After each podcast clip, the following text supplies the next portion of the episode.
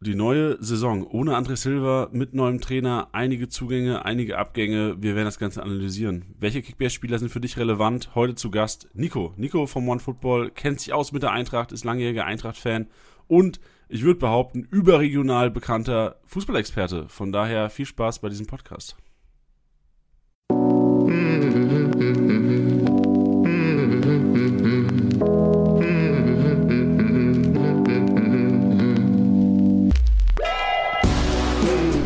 Spieltagssieger wie Sieger, der Kickbase Podcast. Mit deinen Hosts Titti und Janni. Hallo und herzlich willkommen, Spieltagssieger Besieger, der Kickbase Podcast. Heute Thema Eintracht Frankfurt. Die Eintracht vom Main letztes Jahr eine Mördersaison hingelegt. Ordentlich Punkte gerannt dabei gewesen. Ich rede von einem Kostic, ich rede von einem Silver. Über die Personalie müssen wir sicherlich auch nochmal reden mit unserem Gast. Ähm, heute im Intro habt ihr es gehört, einer, der sich auskennt, der ein, einer vom Fach, dem man vertrauen kann, was, was Aussagen angeht. Er, er lacht schon leicht im Hintergrund. ich hole ihn direkt mal rein. Nico, grüß dich, herzlich willkommen hier im Kickbase Podcast. Gute, äh, vielen Dank, dass ich dabei sein darf. Ich sag mal so, die Leute, die mich ein bisschen länger verfolgen, würden das wahrscheinlich in Frage stellen, ob man meinen Predictions vertrauen kann. aber auch gut, wenn man sich direkt selbst nach 40 Sekunden untergräbt, oder? Genau, richtig. Ich meine, wie, wie verhält sich gerade ein Hörer, der zum ersten Mal reinhört und vielleicht dich nicht kennt und sagt so, oh, da bin ich aber mit falschen Podcast hier gelandet. Ja, nein, also ich, ich, ich würde behaupten, dass ich äh, über die Eintracht, dass man mir doch ein bisschen Vertrauen entgegenbringen kann. Ja, vielleicht kann man einfach sagen, Nico ist bescheiden. So, Nico ist ein bescheidener Kerl auf dem Boden geblieben, von daher solltet, solltet ihr ihm schon vertrauen. Ja. Äh, Nico, erzähl vielleicht mal selbst kurz, ähm, warum bist du denn der Eintracht-Experte, dem die Leute vertrauen sollten? Ach, also ich bin also ich bin zuallererst mal natürlich in äh, Wiesbaden, 20 Minuten vom Waldstadion geboren und aufgewachsen. Da war die Eintracht einfach die erste Adresse, wenn es um äh, guten Fußball ging. Wobei zu der Zeit vielleicht auch nicht so guten Fußball. Und auch, sorry, liebe Mainzer, aber die zählen nicht. Und ähm, inzwischen. du, hast, du hast eine Minute gebraucht, um einen Roast rauszuhauen. das war kein Roast, das war kein Roast. Das war einfach nur, ich wollte einfach nur sagen, die zählen in dem Augenblick nicht. Okay. Ähm, und ja, demnach ist man einfach mit der Eintracht aufgewachsen. Und als ich dann vor zwölf Jahren oder sowas nach Berlin gezogen bin, ist das Ganze nur noch schlimmer geworden. Äh, ich hatte eigentlich die Hoffnung, dass es vielleicht ein bisschen lockerer wird, aber ich habe seit, ja, ich weiß gar nicht so genau, aber ich würde bestimmt sagen, seit fünf, sechs Jahren kein Pflichtspiel von der Eintracht nicht live gesehen. Das ist stark, das ist mal ein Brett. Und du arbeitest inzwischen für One Football, richtig? Wie, lange, wie lange machst richtig. du das schon? Ich bin seit äh, vier Jahren Moderator und Gründungsmitglied von äh, One Football Deutschland, dem YouTube-Kanal. Ähm, also dem YouTube-Kanal nicht der Firma One Football, die gibt es schon was länger. Und ähm, ja, mache das quasi hauptberuflich. Und da ist ja im Grunde genommen auch so, dass du dich nicht dich nur mit Eintracht Frankfurt beschäftigst, sondern komplett, komplett Fußball ja. gecovert, gecovert wird, richtig? Genau, also ich, äh, mein Kernkompetenz ist ganz klar die Bundesliga, das ist das, was wir mit Abstand am meisten machen, aber ähm, auch internationaler Fußball natürlich und die Top 5 Ligen gehören dazu. Und die Eintracht ist nun mal mein Herzensclub, ganz einfach. Deshalb, äh, ja. Wie, wie viele Sonderfolgen gab es in den letzten Jahren über Eintracht Frankfurt? Ah, ja, ich sag mal so, also ich kann das Wort Eintracht Frankfurt bei uns auf dem Kanal eigentlich nicht sagen, ohne dass die Zuschauer sofort drunter schreiben. War ja klar, dass er wieder Eintracht reinbringen muss. man hat man es aber echt nicht einfach auch manchmal, oder? Ja, es ist, was soll man machen, ja? Also entweder äh, man, man redet gar nicht über die Eintracht, dann meckern die Leute, die deswegen gucken, oder man macht es zu viel. Ja, man kann, man, den, manchmal, den Deutschen kann man es manchmal nicht recht machen. Deswegen, das ist aber auch in Ordnung. Ja. Wir, wir geben unser Bestes. Ähm, wie, wie ist die Stimmung momentan in Frankfurt? Ich kann mich äh, sicherlich, also dir, dir wird es, weil du in der Öffentlichkeit stehst, wahrscheinlich auch so gehen, dass man vor vier, fünf Jahren noch gesagt hat, ähm, oder teilweise auch Witze gemacht hat, so, oh, Frankfurt-Fan läuft ja nicht so gut. Mhm. Und äh, seit paar Jahren läuft es richtig gut bei der Eintracht. Ähm, das heißt, Stimmung wahrscheinlich euphorischer denn je, nehme ich an, wa? Ja, also es ist tatsächlich, man, man traut dem Braten noch nicht so ganz als Eintracht-Fan. Ne? Man hat wirklich Angst, dass äh, hier jeden Tag irgendjemand reinkommt, das Licht anknipst und sagt so, alle aufwachen. Ähm, jetzt geht es zurück in die Realität. Ihr spielt immer noch zweite Bundesliga. Ähm, aber die Stimmung ist hervorragend. Ähm, letzte Saison oder Ende der letzten Saison wurde es kurz getrübt natürlich. Bobic und Hütter Abgang haben natürlich die Euphorie so ein bisschen gebrochen.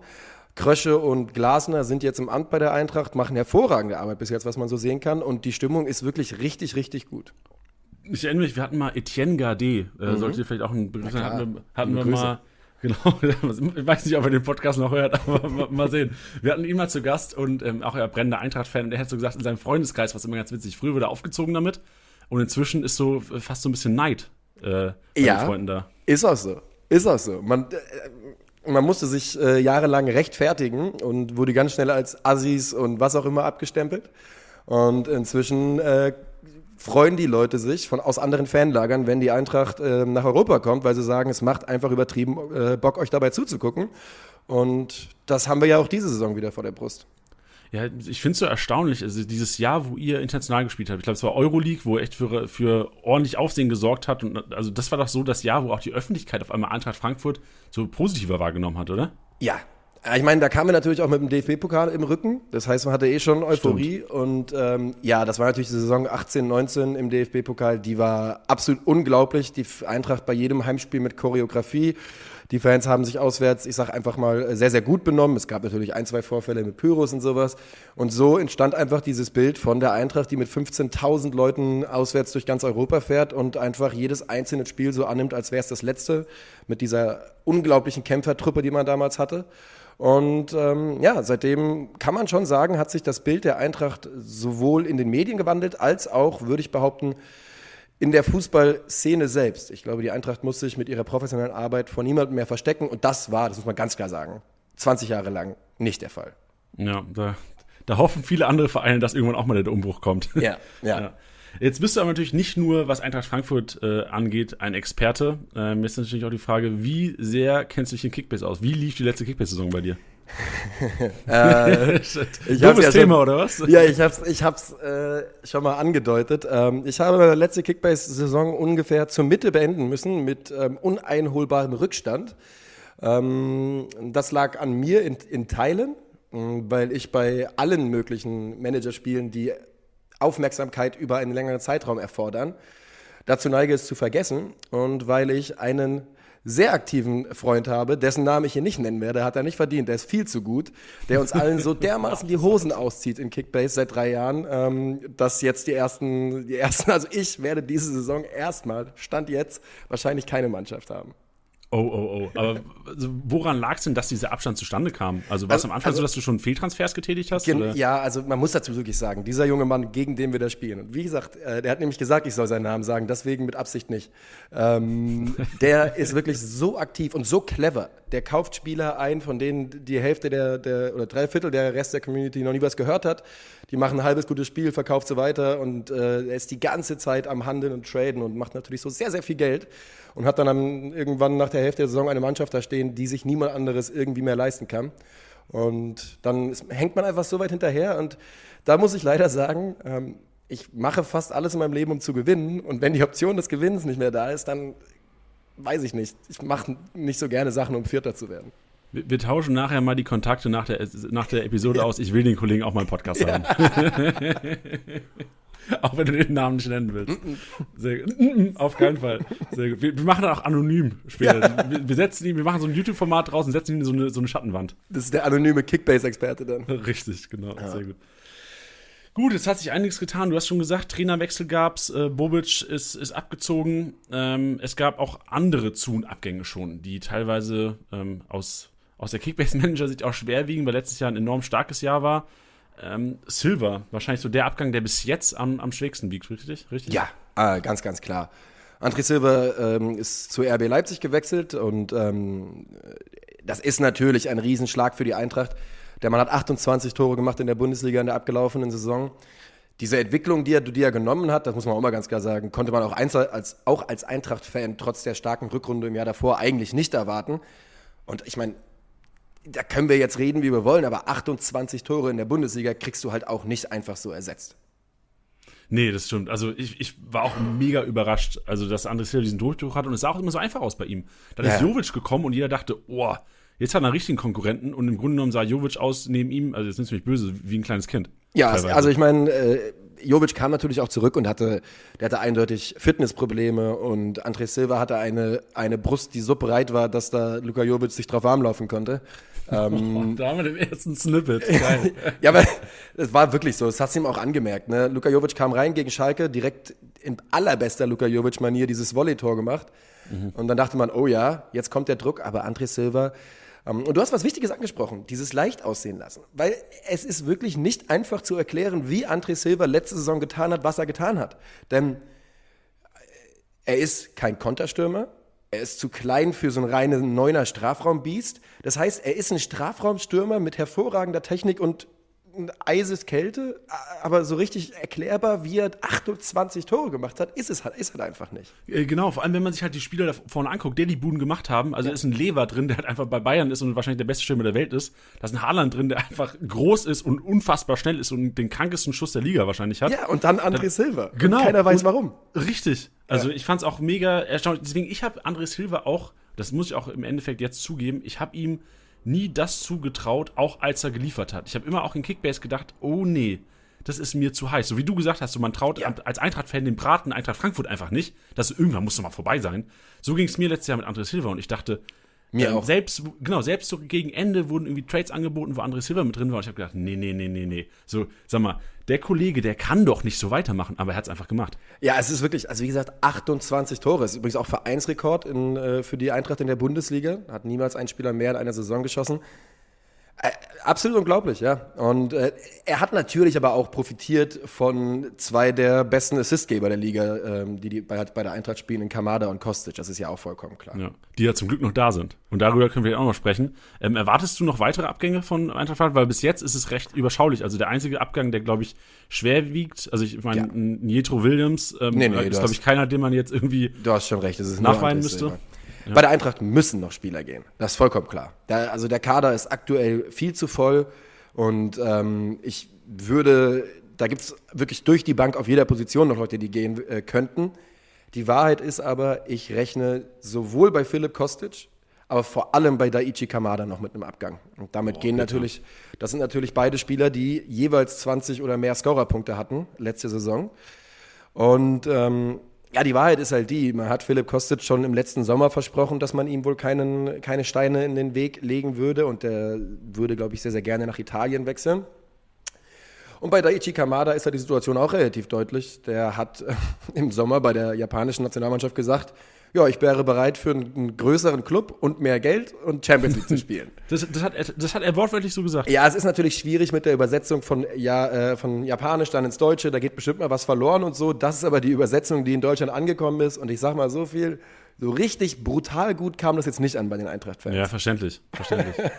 Boah, das ist ja bitte, also, wenn wir jetzt mal von, das ist ja fast Worst Case für Eintracht Frankfurt. Also, der, der Top-Stürmer geht, du hast angesprochen, die zwei Top-Vorlagengeber. Ja, ähm, das ist natürlich eine Katastrophe. Ja. Aber es ist auch so, dass Eintracht Frankfurt ähm, das gewöhnt ist. Ne? Also, genau, und vor allem gewöhnt ist und man denkt jedes Jahr, ich erinnere mich, als die, die, die Büffelherde vorne, was war es? Ja. Äh, Jovic, Rebic, Aller, dachtest genau. du ja auch in der Saison, dachtest du ja genauso gut, ja komm, da brauche ich mir keinen Eintracht Frankfurt-Spieler kaufen in Kickbase. Ja. Und es war immer wieder, trotzdem haben sie es trotzdem geschafft, eine Top 11 auf den Platz zu stellen. Ja, es ist auch, und ich wirklich, ich trotz mit den Abgängen eingerechnet, und ich will mal an der Stelle nochmal sagen, ich bin mir bei Kamada sehr, sehr sicher, dass er gehen wird. Ähm, da ist auch was am Köcheln mit dem AC Mailand gerade, mit einem Tauschtransfer, darüber können wir gerne nochmal reden. Bei Philipp Kostic bin ich mir nicht so sicher. Ähm, ich glaube, der möchte gehen und ich glaube, dass Angebote reinkommen werden für Kostic, aber ich bin mir eben ähm, bei Kamada wirklich würde ich die Hand drauf geben und sagen, komm, hau ab, mach's gut, aber bei Kostic bin ich noch nicht so sicher. Aber auch ansonsten wird es noch Abgänge geben. Ne? Also Gonzalo Paciencia, der ja von Schalke zurückgekehrt ist, ähm, wird, glaube ich, den Verein verlassen müssen. Auch der hat sich mit ähm, durch Äußerungen, sage ich mal, nicht ganz beliebt gemacht. Was machen denn die ganzen Leute, ey? Sag mal. Ah ja, Paciencia ist einfach, das war einfach ein bisschen vogelig von ihm, muss man auch mal sagen. Der ist da zu, zu Schalke gewechselt und hat sich als allererstes hingestellt und hat gesagt, ja, ich komme ja von Eintracht Frankfurt und die haben tolle Fans, aber als wir hier auf Schalke gespielt haben, da habe ich gemerkt, wow, das sind die besten Fans der Liga. Und in dem, in dem Augenblick hat ihm keiner gesagt, dass es eine Laie ist und nur eine Kaufoption, wow, glaube ich. Und bitte. Ja, der ist äh, natürlich, da muss man auch sagen, da sind ja die Eintracht-Fans dann auch unverzeihlich. Ne? Der ist natürlich jetzt ein bisschen unten durch. Ja, verständlich, klar. Und hätte wahrscheinlich, also jetzt mal, äh, Paciencia sicherlich ein, ein, guter Kicker von der Veranlagung her, aber hat bei Schalke auch nicht wirklich überzeugt, dass man als Eintracht Frankfurt sagen würde, das ist unser André Silva-Ersatz. Ja, nee, und dann war er auch noch lange verletzt. Ähm, der André Silva-Ersatz bei der Eintracht ist ja, ist ja so eine Sache. Man hat jetzt Rafael Santos Boré geholt, ne? Aber die Eintracht hat auch wirklich noch eine Handvoll junger, junger Stürmer im Kader mit äh, Jovelic, Ache und äh, Ali Akman, einem meiner absoluten Favoriten. Das könnte also auch noch spannend werden da vorne. Ja, dann bin ich mal gespannt, was du nachher äh, Richtung Startelf und Kickbase-Punktprognosen sagst. Mhm. Lass uns mal, du hast äh, Boré gerade angesprochen. Ähm, kannst du uns ein bisschen was über ihn erzählen? Was für ein Spielertyp ist er und was können wir überhaupt von ihm erwarten? Ja, also Rafael Santos Boré ähm, ist ein Spieler, der natürlich, ähm, also Kolumbianer, kommt jetzt von River Plate ablösefrei zur Eintracht, ähm, hat vor, ich glaube, sechs Jahren seine ersten Gehversuche in Europa gehabt, ist für sechs Millionen aus Kolumbien zu Atletico gekommen. Konnte sich da aber nicht durchsetzen, also Atletico Madrid, Entschuldigung, bisschen vernuschelt da. Und ähm, es ist kein klassischer Goalgetter wie André Silva. Das muss man ganz klar so sagen, das ist er nicht. Er ist kleiner, er ist schneller, er ist ein richtig giftiger Spieler, der in der Offensive wirklich auf drei, vier Positionen eingesetzt werden kann, auch wenn er am liebsten im Zentrum spielt. Für mich wäre er der Prototyp Pressing-Stürmer. Ne? Also jemand, der vorne drin vor allem durch seinen unglaublichen Arbeitsaufwand ähm, und, und durchaus auch eine gewisse Aggression auffällt. Okay, klingt zuerst mal gar, also man, man denkt natürlich, jetzt als Kickbase-Manager denkt man André Silva weg, 1 zu 1 Ersatz wurde geholt. Boré irgendwie auch einen, einen kranken Marktwert. Kickbase noch relativ günstig, jetzt 15,6 Millionen. Ähm, glaubst du aber, das wird ein Konkurrenzkampf um die Position oder siehst du Boré auch als, als Gesetz da vorne drin jetzt? Weil er auch einfach, klar, ja. ablösefrei gekommen, aber von der Vita her wahrscheinlich der beste Stürmer da vorne drin. Also Boré wird sicherlich in ähm, wird sicherlich Stammspieler sein in, äh, der, in irgendeiner Form. Ne? Man darf nicht vergessen, dass die Eintracht mit Dreifachbelastung auch reingeht in die Saison. Ähm, ich würde aber auch behaupten, dass die Eintracht sich auf dem Stürmermarkt immer noch umguckt. Denn ich glaube nicht, dass man das Risiko geht zu sagen, Rafael Santos Boré, der, wie gesagt, ähm, überzeugt hat in den letzten Jahren, aber nicht als, als unbedingt Goalgetter.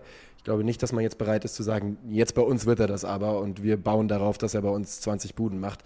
Das wäre auch äh, leichtsinnig in meinen Augen.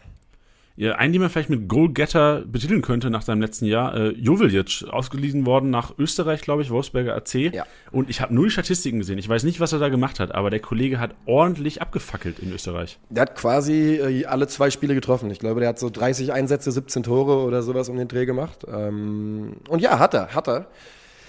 Aber ich, also Dejan Jovalic ist ein hochsympathischer Spieler, dem man ähm, auch ansieht, dass er sich in den letzten zwei Jahren extrem weiterentwickelt hat. Schon alleine körperlich äh, hat er ordentlich was draufgepackt, ist ja jetzt auch 21 und hat, wie gesagt, in Österreich überzeugt. Aber ich, wenn man sich die Highlights anguckt, da war schon auch viele, ich sag mal, einfache Tore dabei, die man vielleicht in der Bundesliga so nicht schießt, behaupte ich einfach mal. Okay, sind wir mal gespannt. Also, Jovic, also für mich war, ich habe vor dem Podcast einfach auch nur die, die Zahlen mal gecheckt, habe ich gedacht, oh, Vielleicht anfangs mhm. einer, falls Borre, weil ich meine, Südamerikaner ähm, weiß man ja auch, die brauchen vielleicht so ein bisschen Eingewöhnungszeit, auch wenn er schon mal in Spanien gekickt hat. Braucht vielleicht so ein bisschen Eingewöhnungszeit in die Bundesliga. Jovic vielleicht einer, sollte jetzt kein Stürmer mehr kommen, der eventuell mal eine Chance bekommen könnte. Sicherlich. Ähm, also ich würde bei der Eintracht äh, Jovilic, Acke und Ackmann mal rausstellen. Das sind äh, drei relativ junge Mittelstürmer. Hat jetzt auch gerade noch äh, Garcia aus Spanien geholt, auch ein Mittelstürmer, aber der ist erst 16. Ähm, zwischen diesen dreien, ähm, da ist Dejan Jovic mit 21 Jahren schon mal ausgeliehen nach Österreich, eine Saison dort Stammspieler gewesen, sicherlich derjenige, der am weitesten ist. Ragnar Ache fährt jetzt auch gerade zu Olympia. Das gönne ich ihm natürlich sehr, sehr, sehr. Ich glaube aber, dass er seinen eh schon schwierigen Stand bei der Eintracht damit nicht verbessern wird. Ich glaube nicht, dass Ragnar Ache eine große Rolle spielt bei der Eintracht in der kommenden Saison. Vielleicht wird er sogar verliehen. Und da hat man noch Ali Ackmann, der als, als großes, großes Talent aus der Türkei vom Bursaspor kam, dort auch in der zweiten Bundesliga schon, in der zweiten Bundesliga, in der zweiten türkischen Liga, ähm, bis zu seiner Ausbotung im März sehr, sehr, sehr, sehr gut gespielt hat. Und ähm, das ist ein Spieler, man kennt ja die Eintracht inzwischen, man macht es ganz gerne mal so, dass man die Spieler holt, ein halbes Jahr sich akklimatisieren lässt und dann verleiht. Aber in diesem halben Jahr werden eben schon auch Einsätze gegeben. Und ich glaube, Ali Ackmann, ich sag mal so, ich habe relativ viel vom Training geschaut in den letzten Tagen und der Junge sieht richtig, richtig gut aus. Ist aber halt erst 19 und ganz neu in Deutschland. Okay, sind wir gespannt. Also für, für zweieinhalb Millionen vielleicht mal einen, den man sich in den Kader stellen könnte. Also äh, langfristig ich, vielleicht auch eher so. Wie gesagt, ich habe mit Ali Ackmann eine, eine, eine Vorgeschichte von, vom äh, Fußballmanager. Ich muss immer, wenn wir auf Drehtagen sind und ich nichts zu tun habe, weil ich warten muss, dann spiele ich Fußballmanager. Du Armer, du ja, Armer. Ja, und da ist Ali Ackmann auf jeden Fall der beste Mittelstürmer Europas in drei, vier Jahren. Also warum denn nicht? Ey, und dann sagst du, du willst eventuell kein Kickbase zocken nächstes Jahr. Sag mal, das kannst du nicht machen. Da, wieso, wie, da wird doch kein Fußballmanager gezockt, da wird ja, Kickbase rausgeholt. natürlich. Du hast auch vollkommen recht. Du hast auch vollkommen recht. Der einzige Grund, warum ich es dann mache, ist, äh, weil es zeitunabhängig ist. Ne? Und wenn okay, ich dann, guter Punkt. Ja, und dann kann ich einfach kurz da 20 Minuten investieren. Du hast natürlich vollkommen recht. Ich müsste eigentlich äh, die Zeit in Kickbase investieren. Aber ich muss auch, ich muss auch sagen, das ist ja auch für mich ich möchte mich nicht blamieren. Ja, ich möchte nicht, dass dann da mein Name steht und alle sagen, ja, der arbeitet doch im Fußball. Wieso ist denn der so sau schlecht? vielleicht bist ja, Nico, vielleicht bist du ja gar nicht das Problem. Vielleicht ist ja unser anonyme Experte das Problem, den, den Namen, den ja. du nennen willst. Vielleicht ja. ist er einfach das Problem. Vielleicht, also musst, vielleicht musst du eine neue Liga suchen. Muss ich vielleicht wirklich. Es ist kein Witz, dass äh, ich bin nicht der Einzige, den dem Mut und Lust verlassen hat wegen dieses Mitspielers. Wow, das ist hart. Das Drei Jahre in Folge. Komplett Der Arme. Sag mal, Drei Jahre in Folge. Ich stelle mir gerade vor, wie der den Podcast gerade hört und sich so Hoffnung gemacht, so geil, ey, ich werde hier mal announced, der wird bestimmt gut über mich reden, von wegen. Ja, einen richtig negativen Touch heute. Ja, so ist es. Ja. Lass uns mal die anderen äh, Neuzugänge durchgehen. Ähm, ja. Für mich einer, der, der auch schon relativ früh feststand, äh, Christopher Lenz von Union Berlin, relativ unauffälliger Kickbase-Spieler gewesen, aber immer konstant. Was erwartest du von ihm? Ziemlich genau das, was du gerade gesagt hast. Ähm, linker Verteidiger natürlich, ablösefrei von Union gekommen und einer, der über sich selber sagt, als allererstes mache ich gerne meine Seite dicht. Und ich glaube, dann weiß man Krank. auch schon ziemlich genau, was man an ihm hat. Und ähm, war aber wichtig, dass die Eintracht noch einen fähigen Außenverteidiger zuholt und ähm, ich glaube, dass die Eintracht ja auch einen Systemwechsel erleben wird. Und da wird er, glaube ich, gut reinpassen. Aber es ist jetzt kein Spieler, von dem ich davon ausgehen würde, dass er von seiner Linksverteidigerposition irgendwie im zweistelligen Bereich Scorerpunkte sammelt. Ich glaube, dafür ist er nicht der richtige Spieler. Ja, ja, das war, ich glaube, das war, deswegen war er auch bei Union so wertvoll. Und deswegen funktioniert Union wahrscheinlich auch so gut, weil so viele Spieler genauso denken bei ja. Union. Also Trimmel, klar, wahrscheinlich ein bisschen offensiver auf die rechte Seite, aber da sind ja viel, so ein Knoche sagt sich auch, so, äh, mir ist egal, ob vorne eine Bude fällt oder nicht, ich habe gar keinen Bock auf ein Gegentor heute. Ja, ja, ganz, ganz klar, so ist es. Ähm, und Trimmel ist ja eigentlich auch nicht so offensiv, vor allem die Standards sind halt unglaublich von Christian. Ja, das stimmt, das stimmt, das stimmt. Ähm, Jesper Lindström auch noch gekommen. Ähm, yes. aus, aus, aus Brøndby. Oh, yes, da höre ich schon äh, Euphorie. Ja. Was sagst du zu ihm? Also, ich habe, äh, als ich im, im Frühsommer die U21 EM geschaut habe, hat der nach seiner Einwechslung, ich glaube, es war Einwechslung gegen Deutschland, auf jeden Fall mal für 10 Minuten die Deutschen so dermaßen rund gemacht. Ähm, das ist ein Spieler, bei dem ich richtig Upside sehe und die, die Möglichkeit, dass er sich direkt festsetzt in der ersten Mannschaft und auch wichtige und auch Scorerpunkte sammelt. Ähm, er ist ein Spieler, der jetzt ja kam gerade aus Dänemark, sieben, sieben Millionen Euro. Und er fiel in Dänemark ähm, von seiner linken Halbposition oder, oder zehn auf dafür, dadurch, dass er unglaublich schnell ist, kompromisslos ins Dribbling geht. Ähm, also auf, aus Höchstgeschwindigkeit ins Tempo-Dribbling rein und äh, gerne Gegnern die Hüftgelenke rausschießt und einfach den Abschluss sucht. Ja? Ähm, also wirklich ein, ein, Spieler mit richtig, richtig Zug zum Tor. Und man kann, glaube ich, als Fußballfan sich seine Highlights aus Brøndby nicht anschauen, ohne aufgeregt zu werden. Das ist schon ein, ein beeindruckender Spieler. Natürlich, in Anführungszeichen, nur in Dänemark bis jetzt.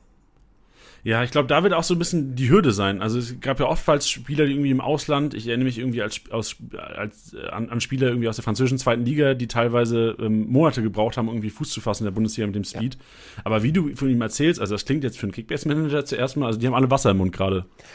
Der hat, der hat Brøndby Jetzt natürlich nicht im Alleingang bei einem Mannschaftssport, das ist schwierig, aber der hat Brøndby zum ersten Meistertitel seit, ich glaube, 18 Jahren geschossen und da hat er als 20-Jähriger, ich glaube, äh, irgendwas in die Richtung von 20 Scorerpunkten plus dann nochmal drei, vier in den Playoffs in Dänemark aufgelegt. Also der hat eine ganz, ganz starke Saison hinter sich. Ja, ich sehe gerade, ähm, 41 Spiele gemacht letztes Jahr, 11 Tore, 11 Vorlagen. Klingt ja. jetzt auch erstmal sehr vielversprechend. Bin ich mal ja, und man darf ja nicht vergessen, von einem 20-Jährigen, der noch, der noch kein All in der Spiel für Dänemark gemacht hat. Und ähm, der hat da richtig, war richtig Leistungsträger. Ja.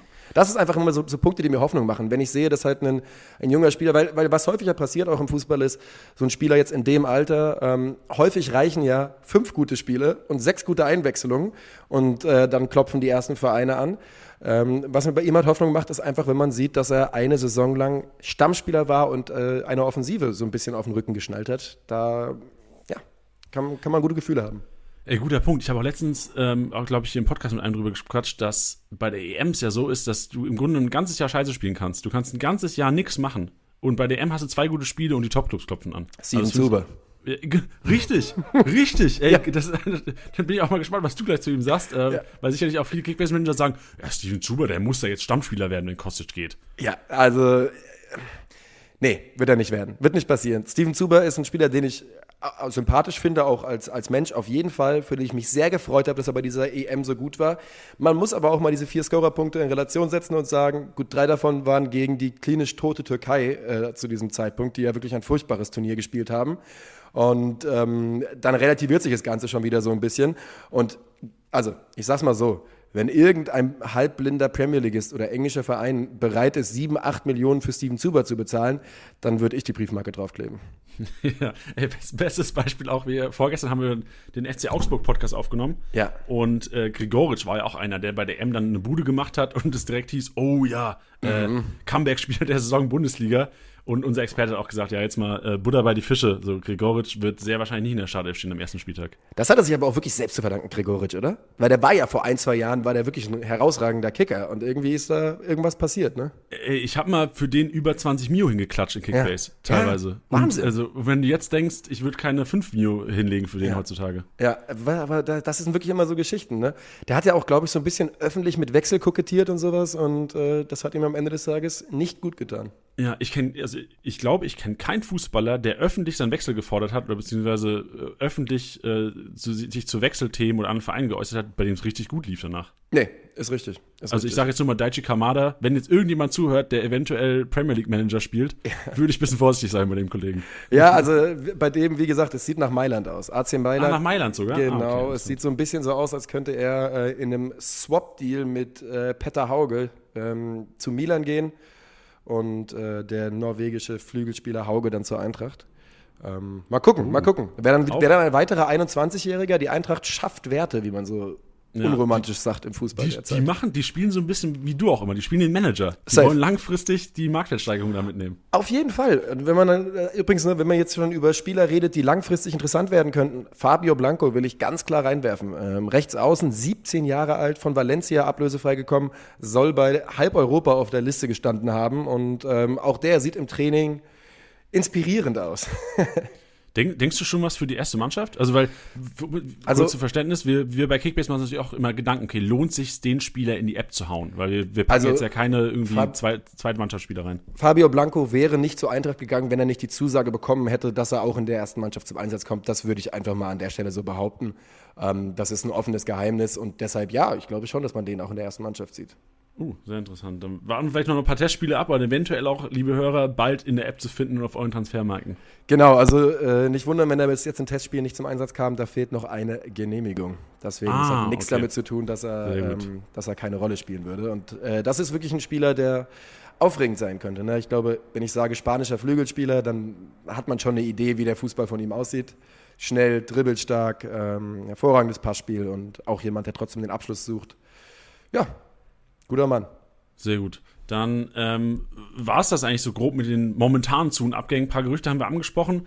Lass uns mal ein bisschen über Glasner quatschen. Also mhm. viele Kickbase-Manager kennen ihn oder haben, haben Glasner auf jeden Fall in sehr, sehr guter Erinnerung, weil letztes Jahr bei, bei Wolfsburg eigentlich dieselbe 11 34 Mal auf Platz geschmissen hat. ähm, ja, also was was man ja bei Glasner wirklich gesehen hat, ist, diese Rotation ist eine interessante Idee, aber muss jetzt auch nicht umgesetzt genau, werden. richtig. Ja. Das wird natürlich dieses Jahr ein bisschen anders sein. Dreifachbelastung, da, da führt kein Weg dran vorbei. Das ist halt einfach so. Ne? Aber das ist sicherlich ein Spieler, ein Trainer, der sehr, sehr gerne seinen Spielern vertraut und äh, dann auch an denen festhält. Ich gehe stark davon aus, dass er genau wie bei Wolfsburg auch bei der Eintracht jetzt auf ein 4-3-3 setzen wird, ähm, was ja für die Eintracht durchaus eine Systemumstellung ist von meistens Fünferkette unter Adi Hütter. Viererkette hat entweder Hütter nicht hinbekommen zu implementieren oder die Spieler nicht. Das sagen wir dahingestellt, an wem es gelegen hat am Ende. Und ähm, diese, diese, dieses 4-3-3 erwartet auf jeden Fall auch von Glasner. Und der hat es relativ spannend ja bei Wolfsburg gemacht. Das werden ja alle Kickbase-Manager äh, auch wissen. Dass zum Beispiel, also die Interpretation seiner Zehnerposition ist, glaube ich, einmalig in der Bundesliga. Ähm, eine sehr defensive Interpretation, während die beiden Außenstürmer eigentlich wie zwei hängende Spitzen super zentral spielen und immer wieder dafür aufgefordert werden, rein zu, äh, reinzuziehen, was natürlich für potenziell viele Scorerpunkte von den Flügeln sorgen kann. Ist ja auch, also ähm, wir, wir reden gleich noch über die mögliche Startelf, aber ist dann, also wahrscheinlich reden wir auch noch über Kostic Position, falls er bleiben sollte, aber dann hat Frankfurt die Spieler, die auch in dieses System Glasner passen, gerade wenn ich so an diese Stürmer äh, rechts hängend, links hängend denke? Also, Philipp Kostic ist nicht der erste Spieler, der da in den Sinn kommen würde, oder? Nee, also Ja. ich sag, Philipp Kostic würde ich in so einem System ja dann wahrscheinlich, wie es glaube ich auch so im, im Test jetzt schon mal der Fall war, auf der Linksverteidigerposition sehen, weil eine andere Position, also Philipp Kostic ist keiner, den jetzt irgendwie im Strafraum die ganze Zeit erwartest. Den Nee. brauchst du links außen. Ist so, ist so. Der braucht nämlich, der braucht die, Seite- muss sich an der Linie festhalten können, um seine Gewalt zu entfalten. Ja, Und- sonst läuft er noch quer am 16er lang, weil Ja. er die Linie nur kennt. Wirklich. Und äh, da, das ist genau richtig. Ganz äh, anders aber eben Spieler wie Jesper Lindström, die halt genau für solche, die genau solche Spielertypen sind, ähm, die dafür geholt worden sind. Ich glaube auch, dass ein Kamada das spielen kann, aber wie gesagt, bei Kamada wissen wir nicht, ähm, wie das so genau aussehen wird. Und auch ein Rafael Santos Borre kann vom Flügel reinziehen. Und es würde mich auf Dauer auch nicht überraschen, wenn da noch ein anderer Stürmer kommt und er dann eben auf einer der Flügelpositionen steht. Ja, wenn ihr jetzt gerade daheim hockt und sagt, oh, der, der Kamada ist doch schon weg oder sowas, wir nehmen ähm, am Donnerstag auf und äh, also am, am 15.07., falls jetzt morgen was passieren sollte, weil der Podcast erst Samstag früh zum, für euer Frühstück veröffentlicht wird, im Grunde genommen. Die Eintracht und AC Mailand sind aber immer langsam, beide in ihren Verhandlungen. Ah, okay, also, sehr gut. Würde ich Dann behaupten. Trotzdem noch ein top aktueller Podcast am Ja, Samstagmorgen. ja, ja. Der geht, der geht am, am Dienstag wird er wechseln. Ihr hört hier first. okay. Vielleicht sollten wir am Dienstag erst veröffentlichen. Aber gut, nee. Samstagmorgen geht das Ding raus. Von daher lasst, lasst euch das Croissant schmecken, liebe, liebe Zuhörer. Ähm, wie läuft es bis jetzt mit Glasner bei der Eintracht? Du hast gesehen, du hast schon einige Trainings gesehen, äh, System eventuell umgestellt. Wie ist deine Kommunikation? Hast du Pressekonferenzen verfolgt? Ah, also ich meine, Glasner ist natürlich ein äh, enger Freund von Adi Hütter und hat natürlich ganz genau gesehen, wie Adi Hütter ähm, es bei der Eintracht ein bisschen vergeigt hat, kommunikativ. Und wie er dafür abgestraft worden ist von der Öffentlichkeit. Und er versucht das sehr, sehr bewusst zu vermeiden.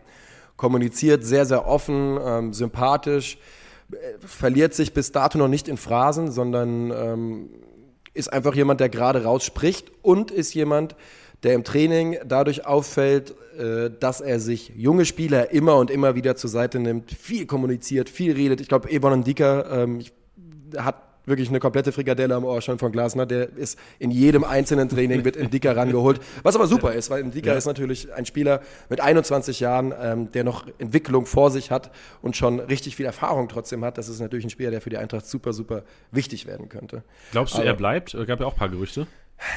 Ja, ich glaube inzwischen, dass es Ndika bleibt. Ähm, ich glaube nur noch eine Saison ähm, und dann geht es wahrscheinlich nach, ich würde mal ganz klar behaupten, nach England. Man hört ja immer wieder Tottenham. Aber ich glaube, dass der bereit ist, noch ein Jahr bei der Eintracht zu bleiben. Ist halt also der typische Wunschspieler eigentlich so von einem England-Verein, oder? Hat, so, hat sich in der Bundesliga dann drei Jahre bewiesen. Ja. Äh, junger Franzose, könnte irgendwann mal, jetzt mal äh, aus dem Fenster gelehnt, kann irgendwann mal 60 Millionen wert sein und Topverteidiger in der Premier League. Sehe ich ganz genauso. Ne? Ist ein Linksfuß, 1,92 Meter groß. Das sind einfach, äh, hat ja auch schon bei der Eintracht drei von vier Positionen gespielt in der Viererkette. Kann er also auch. Und ich glaube auch, das ist ein Spieler, der Begehrlichkeiten wecken wird.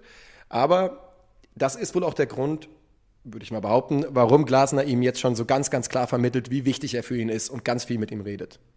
Ja, glaube ich. Dann, äh, Nico, lass mal Richtung Startelf gehen. Lass Yes. mal hier ähm, so ein bisschen die, die Thesen purzeln. Und zwar, ähm, lass ganz entspannt im Tor anfangen. Ich glaube, im Tor brauchen wir nicht groß, groß diskutieren, oder?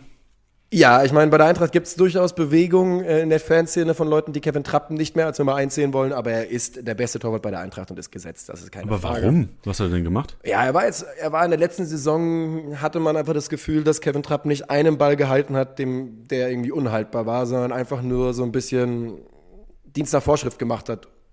So blöd das klingt bei dem Torwart, aber einfach ohne jetzt mal ein bisschen was rauszuhexen quasi. Okay, und, und, aber Renault wäre dann wahrscheinlich die Nummer zwei. Ja, aber, Aber Renault glaube ich, ja. glaub ich eher, dass Renault geht. Man hat ja Ah, okay. äh, Ramasch geholt von Heidenheim ablösefrei, der jetzt auch in den Testspielen bis jetzt ganz gut gespielt hat. Aber Kevin Trapp ist gesetzt, müssen wir nicht länger drüber reden, denke Okay, ich. und, und Ramasch von Heidenheim, dann klare Nummer zwei, ist ja auch erst 19. Ähm, Ja, also ich meine, wenn, wenn Renault nicht geht, dann bleibt er, dann bleibt er natürlich die Nummer zwei, aber ja, ansonsten. Ja, und ansonsten wäre, glaube ich, Elias Börtner ist, glaube ich, verliehen worden gerade zu Fortuna Köln. Das heißt, dann ist das die Dreier-Rotation. Ja. Interessanter wird's vielleicht schon hinten. Du hast vorhin gesagt, wahrscheinlich, oder du gehst von einem 4-3-3 aus. Wen siehst du denn hinten? Ähm, also fangen wir mal in der Innenverteidigung an, würde ich, würde ich sagen, weil das ist am einfachsten. Ich würde, glaube ich, behaupten, dass Martin Hinteregger und Yvonne Ndika ähm, die beiden Stamminnenverteidiger sind bei der Eintracht. Ähm, dahinter kommt natürlich dann jemand wie Tuta, der eine hervorragende, hervorragende Saison gespielt hat letztes Jahr. Und ähm, ansonsten hat die Eintracht ja ein paar Spieler, die auch verschiedene Positionen beackern können, also innen und außen. Aber ich gehe ganz klar mit Hinteregger und äh, Evan Ndika als Innenverteidiger-Duo. Sind das nicht beides Linksfüße auch? Ist nicht Hinteregger auch ein Linksfuß? Das ist, ich meine, bei Martin Hinteregger ist ja so ein bisschen die Frage, ob überhaupt ein Fuß ist. Das ist eigentlich äh, Kopf eher, Kopf ja, und Körper. Kopf, Kopf und Holz. Aber ich liebe Martin Hinteregger, muss man dazu sagen, aber er ist Linksfuß. Ja, ja, das stimmt. Ähm, äh, hat aber funktioniert in der Vergangenheit und ich, warum denn nicht? Warum denn nicht? Ich bin da auch nicht ganz so wie äh, viele Fußballtrainer ja auch in der Bundesliga. Man hat manchmal das Gefühl, sobald da zwei Links- oder zwei Rechtsfüße, das geht nicht, dann lieber gar nicht mit Innenverteidigung spielen. Ja, genau. Warum denn nicht? Ja, nee, also Hinteregger ja. und Indika sind halt einfach die besten Innenverteidiger bei der Eintracht. Äh, Ich glaube auch in der Viererkette, dass zum Beispiel ein Makoto Hasebe noch viel weniger Platz hat in der Innenverteidigung. Ähm, einfach wegen fehlender Dynamik und Größe. Deswegen die beiden ganz klar. Rechts, äh, also Linksverteidigerposition, Entschuldigung, würde ich jetzt aktuell natürlich Lenz vorne sehen. Ähm, mal gucken, wie sich alles entwickelt, was mit Philipp Kostic wird. Ähm, auch gespielt natürlich in der abgelaufenen Saison hat das tut er. Aber ich bin eigentlich der Meinung, äh, dass Christopher Lenz geholt worden ist, um dort zu spielen. Und ich glaube auch, dass wir das so erleben werden. Okay, sehr gut. Und, und rechts? Ja, das ist die große Baustelle. Ne? Also, weil, Ja. ihr habt ja echt viele rechts, ne? An. Ja, also ich meine, wer, wer kann das spielen? Touré, klar, momentan verletzt. Äh, Da Costa könnte spielen, Dom könnte spielen. Also, Das worst Schlimme case sogar ein Chandler. Ja, das Schlimme ist, das sind durch die Bank Danny da Costa, Almami Touré, Erik Durm und Timothy Chandler hochsympathische Spieler. Leider rege ich mich doch bei allen Vieren ziemlich auf, wenn ich ihnen beim Kicken zugucke. Ähm, das Interessante ist aber, in der Vorbereitung könnte man das Gefühl bekommen, oder habe ich das Gefühl bekommen, dass Danny da Costa inzwischen die erste Option ist für die Rechtsverteidigerposition. Und das war ja überhaupt nicht abzusehen. Ne? Der war ja eigentlich aussortiert bei der Eintracht. Aber freut mich für ihn. Also war ja ausgeliehen, glaube ich, nach, äh, nach Mainz, hat er auch relativ Spiele, viele Spiele gemacht, war laut unserem Mainz-Experten Felix, der am Sonntag hier war, hört es euch auch gerne nochmal an, den Podcast, auch sehr informativ, hatte äh, einer der, der Stützen oder der, der wichtigsten Stützen mit Chor zusammen Ja. für, den, für den Umbruch bei den, bei den Mainzern dann im ich glaub, Januar, Der ist Februar. ein 10 von 10 Typ, Danny da Costa. Wirklich. Da gibt es äh, keine Diskussion drüber. Menschlich, glaube ich, äh, muss man in der Bundesliga tief, tief buddeln, um coolere Typen zu finden. Und deshalb, ich, habe halt bei Danny da Costa noch immer seine Läufe aus der Europacup-Saison so ein bisschen im, äh, vor Augen. Und ich würde ihn jetzt einfach mal hier als, als äh, ersten Innenverteidiger nennen, aber ich denke mal, dass wahrscheinlich geht die Saison los und wir sehen wieder Erik Durm. Ey, wenn du gerade sagst, äh, da Costa 10 von 10 Typ. Ich war mal auf dem Eintracht-Spiel und da Costa war verletzt gewesen. Ich habe ihn dann ähm, in, äh, auf dem Weg raus aus dem Stadion gesehen, habe gefragt, ey, Danny, können wir ein Bild machen zusammen? Habe ich gesagt, ja, ja, klar, kein Ding. Ähm, und habe dann äh, dem, ich war mit äh, dem Vater meiner Freundin war ich da, ähm, habe dem meine Kamera gegeben und auf meiner Kamera, ich weiß nicht warum, ich glaube, weil wir davor irgendwann mal ein Familienfoto gemacht haben mit dem, mit dem Handy, war ein Timer eingestellt von 10 Sekunden. Und dann hat, standen ich und Da Costa im Grunde genommen vor dieser Kamera und ähm, dann hat es zehn Sekunden gedauert, bis, mein, bis der Vater von meiner Freundin das Bild machen konnte. Da Costa schon so, so voll gechillt, aber trotzdem noch, weißt du, so komplett Fans drumherum. Und dann meinte, meinte der, der Vater von meiner Freundin, ah, das verwackelt. Shit. Wir haben, wir haben ein zweites gemacht noch. Also im Grunde genommen stand da Costa z- 20 Sekunden, 25 Sekunden wahrscheinlich neben mir für ein Bild, was nicht verwackelt war. Und hat es trotzdem mit Humor genommen und war total chillig drauf. Also ähm, ich, ich halt auch sehr, sehr viel von dem Kollegen. Ich finde einfach, wenn man, wenn man guckt in der letzten Saison nach dem Spiel gegen den FC Köln, da sitzt er mit Jonas Hector an der Werbebande und wenn das nicht das Foto der Saison ist, dann wüsste ich nicht, was es ist. Und das spricht einfach Bände über den Menschen, Danny da Costa. Und ähm, das ist, das kann man auch nochmal dazu sagen, der fühlt sich sehr, sehr wohl in Frankfurt, ist ja auch familiär jetzt in Frankfurt tief verwurzelt. Und ich glaube, da gibt's, das ist auch einer der Gründe, der will einfach auch nicht weg. Der würde sich, der wird alles, alles tun, um sich wieder in die Mannschaft zu spielen, wenn er, denn der möchte Frankfurt nicht verlassen. So, jetzt tut's mir sehr leid, bei mir klingelt's hier einmal. Ich hoffe, das hat man jetzt nicht zu laut gehört. Äh, kein Ding, du kannst doch gerne rangehen, weil ich würde eh, eh kurz mal den der Costa noch mal so ein bisschen versuchen zu hypen, weil wenn man, auch wenn man sich den Marktwert anguckt, 4,2 Millionen momentan sinkend. Also ich glaube da draußen, ähm, was Kickbase Manager angeht, glauben wir relativ weniger an den der Costa, aber die haben auch nicht die Insights wie du, die gesagt haben beim Training oder im Testspielen mal, mal zugeschaut, den der Costa ja auch echt ähm, einer, der meiner Meinung nach, gerade ich glaube vorletzte Saison war es, eigentlich der beste Mann auf der rechten Seite war bei der Eintracht. Ja, sehe ich ehrlich gesagt ganz genauso. Was man halt auch ganz klar sagen muss, er hat seine Stärken ähm, eher in der Rolle des Schienenspielers als des klassischen ähm, Außenverteidigers. Ne? Also in der Fünferkette mit, ähm, ich sag mal, einfacheren Defensivaufgaben ist er in meinen Augen besser aufgehoben als in der Viererkette. Ist technisch nicht der aller, allerstärkste Spieler. Aber trotz alledem, ja, das ist ja auch immer so ein bisschen die Frage bei der Eintracht, was ist überhaupt passiert zwischen Da Costa und, und Hütter und in dieser Gemengelage, was ist da schiefgelaufen? Weil Danny Da Costa ist eben von absoluter Anführer und Stammspieler zu, ja, was ist eigentlich mit Danny Da Costa? Ähm, in relativ kurzer Zeit gefallen. Ja, man sieht es auch ganz gut an Kickbase-Punkten. Also er hat vor zwei Jahren noch 3000 Kickbase-Punkte gemacht, was äh, enorm ist für, für einen Rechtsverteidiger, ja. beziehungsweise ja, du hast, du hast Schienenspieler. Dann kam Hütter und dann kamen 1600 Punkte und letztes Jahr dann äh, ein Tausender bei Mainz 05 hingelegt, ähm, mit, oder bei der Rückrunde Mainz 05 ähm, ist für mich auch einer mit enormem Potenzial, was ich jetzt, äh, auch, was Kickbase-Punkte angeht. Ja, diese Rechtsverteidigerposition, gerade bei der Viererkette, ist nicht die beste für Kickbase-Punkte. So Schienenspieler sind eigentlich optimaler. Ja. Du hast es gesagt, Offensivaktionen fallen da eventuell ein bisschen weg und bin mal gespannt, ob der Costa diese Rolle äh, eventuell auch so defensiv interpretieren kann, weil wenn du Lenz links hast. Ähm, ja, also ich meine, wenn du einen einen so defensiven Außenverteidiger hast, dann kann das ja, wenn der Trainer das möchte, durchaus Möglichkeiten in der Offensive für die andere Seite öffnen. Ne? Wenn man das so ein bisschen asymmetrisch spielt und dann ähm, vielleicht bei eigenem Ballbesitz das in Richtung Dreierkette umgestellt wird, dann könnte der Costa natürlich auf rechts ein bisschen Druck entfalten und ähm, warum denn nicht? Könnte man, kann man sich schon vorstellen. Ja. Aber wie gesagt, die große Frage für mich auf der Rechtsverteidigerposition ist, geht vielleicht noch jemand?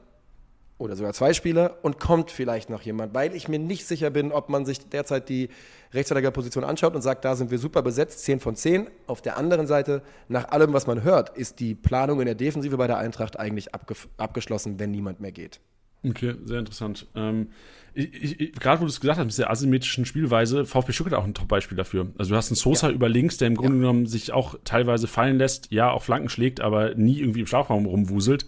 Und auf der anderen Seite, wenn fit und wenn nicht mehr gesperrt wegen Namensfälschung, äh, ja. ähm, Silas, der im Grunde genommen nur, nur vorne rumwuselt. Ist. Ja, ja genau. auch eine geile Kombination, vor allem ja auch eine Kombination, die sogar äh, miteinander super funktioniert, weil wie oft haben wir es gesehen, dass äh, Bonas Sosa den Ball da aus dem Halbfeld reinprügelt und Silas mit Tempo kommt. Das ja. ist schon, ähm, ja. Silas kann gerne zur Eintracht kommen. okay. Der, also da, da, bezweifle ich sehr, dass er den Podcast hört, aber gut, wenn, wenn, dann sagt dem Kollegen Bescheid. Gut, also Viererkette siehst du, also rechts wahrscheinlich die interessanteste Personalie, dann Da Costa, vor einem Chandler, vor einem Durm ähm, und vor einem Touré, der wahrscheinlich, wenn, wenn fit, auch noch hinten ansteht. Sehe ich aktuell zumindest schon so, ja. Ja. Und, und von den drei, die hinter der Costa sind, wer ist da am ersten dran? Wahrscheinlich dann Durm, oder? Wahrscheinlich Durm, ja. Ähm, ich glaube vielleicht dann auch nach, wenn er fit ist, eben Amami Touré. Der hat auch immer wieder gute Ansätze gezeigt, ist ein sehr, sehr schneller Spieler. Aber ich glaube, es gibt schon einen Grund, warum Erik Durm letzte Saison immer wieder gespielt hat. Ähm, so frustrierend er ist, er macht es schon ganz ordentlich. Ja, bei Touré, ey, bei, bei, ich hatte Touré so oft in meinem Kickbase-Card. Ich habe so oft weil ich finde vom Spielertyp her, wenn Schienenspieler rechts, Touré enorm stark, weil ja. er den Drang zum Tor hat, er ist, ist Kopfballstark, Zweikampfstark, schnell, du hast es gesagt, bulliger Stürmer, äh, bulliger Stürmer sei schon, bulliger Spieler trotzdem, ja. aber immer wieder enttäuscht, also mich vor allem, weil ich ja. immer wieder aufgestellt habe und gedacht, okay, äh, ich weiß, er spielt und dann spielt er 80 Minuten gegen Freiburg, geht mit 70, 70 Punkten vom Platz und du denkst dir als Kickbase-Manager, Digga, da habe ich meine drei Millionen schönen Wind geblasen. Genau so. Ganz genau so. Und man, du hast, also man, man sieht dem Jungen zu und man sieht, der hat alles, was du willst von deinem, von deinem Schienenspieler außen. Und dann 80 Minuten später, wie du gesagt hast, denkst du, okay, das war ja gar nichts, danke auch. Aber auch da, ne, der, der Junge ist jetzt, oh, lass mich lügen, wahrscheinlich 24 jetzt aus dem Kopf, würde ich mal sagen. Und 25, sehe ich es gerade.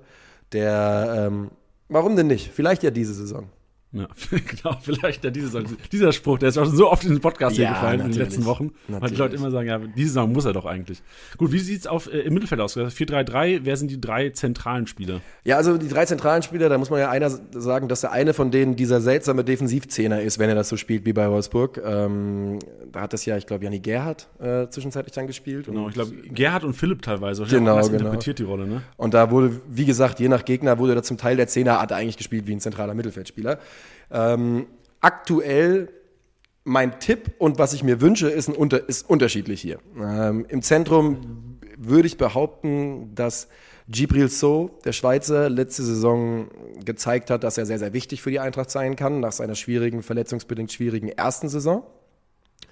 Und ähm, Viele Eintracht-Fans würden sich als seinen Partner im Zentrum ganz klar Rodrigo Salazar wünschen. Ähm, das ist ein Spieler, der letztes Jahr ausgeliehen war an St. Pauli in die zweite Bundesliga, dort sehr, sehr gut gespielt hat. Ähm, ein Spieler, der mit richtig Intensität und, und ja, mit richtig Gewalt im Mittelfeld agiert. Das ist so eine, so richtige, so eine Ein-Mann-Armee und ein richtiger So Beißer. Arturo Vidal oder wie kann Ja, genau, vorstellen? genau. Auch wirklich Box to Box, äh, nach hinten, hinten und vorne. Ich glaube, er war dann auch bei, bei St. Pauli irgendwann erster äh, Elfmeterschütze. Hat, ich glaube, zwölf Scorerpunkte gemacht aus dem zentralen Mittelfeld. Und ähm, das war auch ein bisschen überraschend, denn er war in der Saison vorher nach, äh, zu Corona Kelce ausgeliehen nach, nach Polen und war dort katastrophal. Hat dann nicht einmal in der zweiten polnischen äh, Liga bei denen gespielt. Und ähm, hatte jetzt eine starke Saison und wird sicherlich eine Rolle spielen.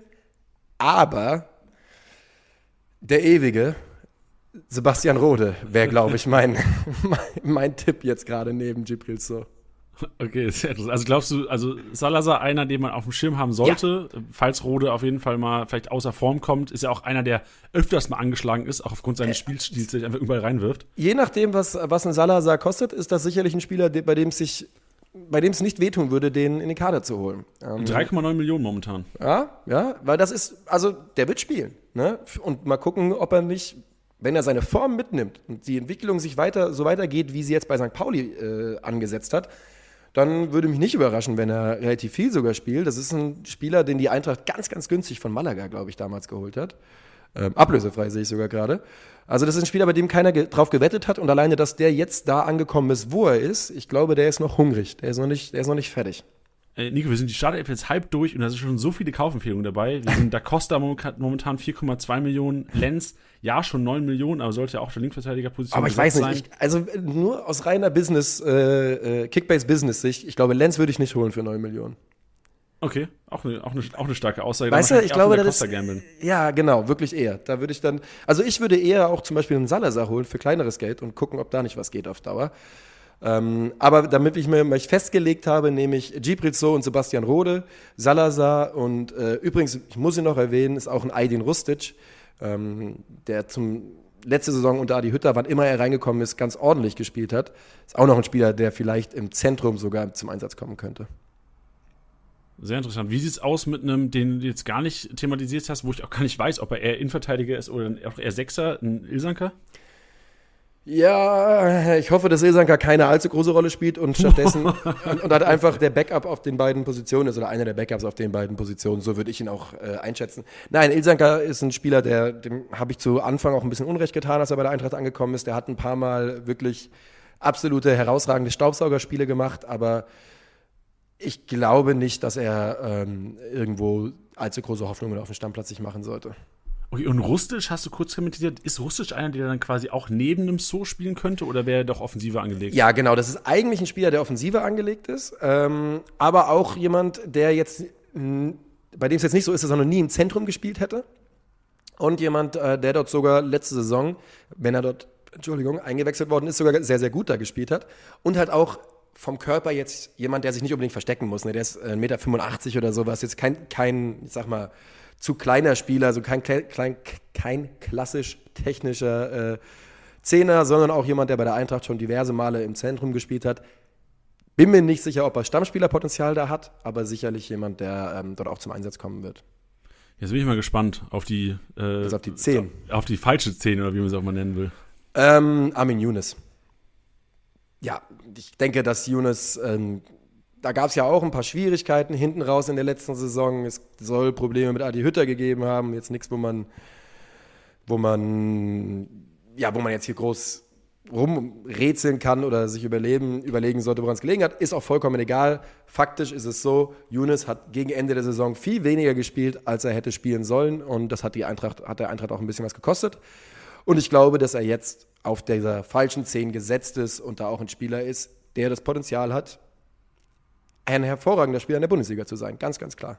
Nur weil Kamada eventuell noch geht oder weil, auch weil du sagen würdest, Younes passt einfach besser auf diese falsche 10-Position von Glasner? Ja, also ich, ich hoffe, wir, wir prägen jetzt nicht den Begriff falsche 10. Gab es den schon? Nee, keine Ahnung. Ich, ich, ich weiß nicht, furchtbarer ich, ich Begriff, weiß nicht sonst, wie ich das nennen soll. Ich auch nicht, aber du hast, du hast natürlich vollkommen recht, das beschreibt es auch am besten. Also, ja, er ist auch wegen seiner Giftigkeit und seiner, seiner Bereitschaft, in Zweikampf zu gehen und richtig zuzulangen, weil das ist bei Armin Younes under, äh, underrated auf jeden Fall, würde ich ihn da prädestiniert sehen für diese Position. Ganz klar. Das ist für mich fast sogar ein Spieler, wenn man sich backen könnte, der, den du genau da sehen willst. Vielleicht ein bisschen klein, aber gut, das kriegt man jetzt auch nicht mehr, nicht mehr geändert, glaube ich, mit 27 Jahren. Was ich ganz interessant finde, letztes Jahr Glasner ja auf dieser Position gespielt, äh, Glasner, Gerhard, sorry. Ja. Gerhard bei Glasner auf dieser Position gespielt.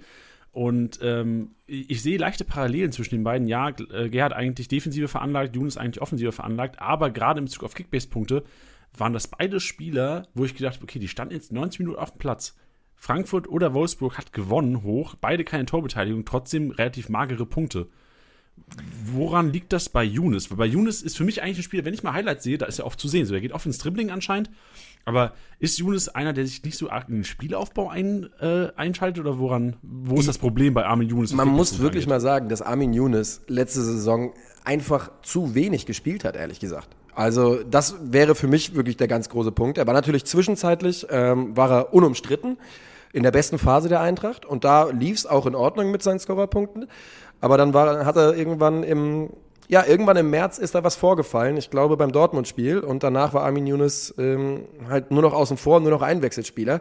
Ich würde da gar nicht unbedingt, ähm, also wenn man jetzt unbedingt eine Erklärung dafür finden will, warum er weniger Scorerpunkte hat, dann ist es in meinen Augen eher so, dass er ein Spieler ist, sogar der ähm, bei der Eintracht zumindest, das mag jetzt überraschend klingen, aber durchaus ein Spieler ist, der viele Bälle erobert hat und Situationen einleitet oder ähm, als erste Anspielstation dient in Situationen und ähm, quasi dann in der, im, selber im Abschluss gar nicht, mehr, gar nicht mehr in der Nähe ist. Und das hat man bei der Eintracht in der letzten Saison immer wieder beobachten können. Da waren andere Spieler für verantwortlich, dann vorne reinzugehen.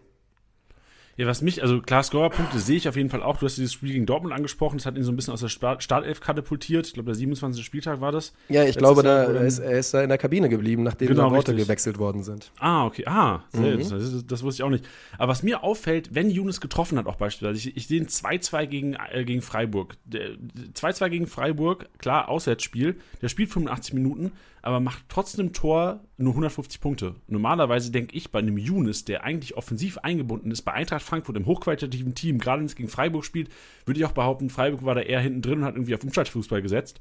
Trotzdem nur 151 Punkte. Deswegen habe ich mich letztes Jahr oft gefragt und auch oftmals in irgendwelchen, ob es hier ein Podcast war oder auf irgendwelchen ähm, YouTube-Formaten gesagt, Younes ist einer, der, wenn er nicht trifft, ich würde fast schon sagen, schlecht punktet.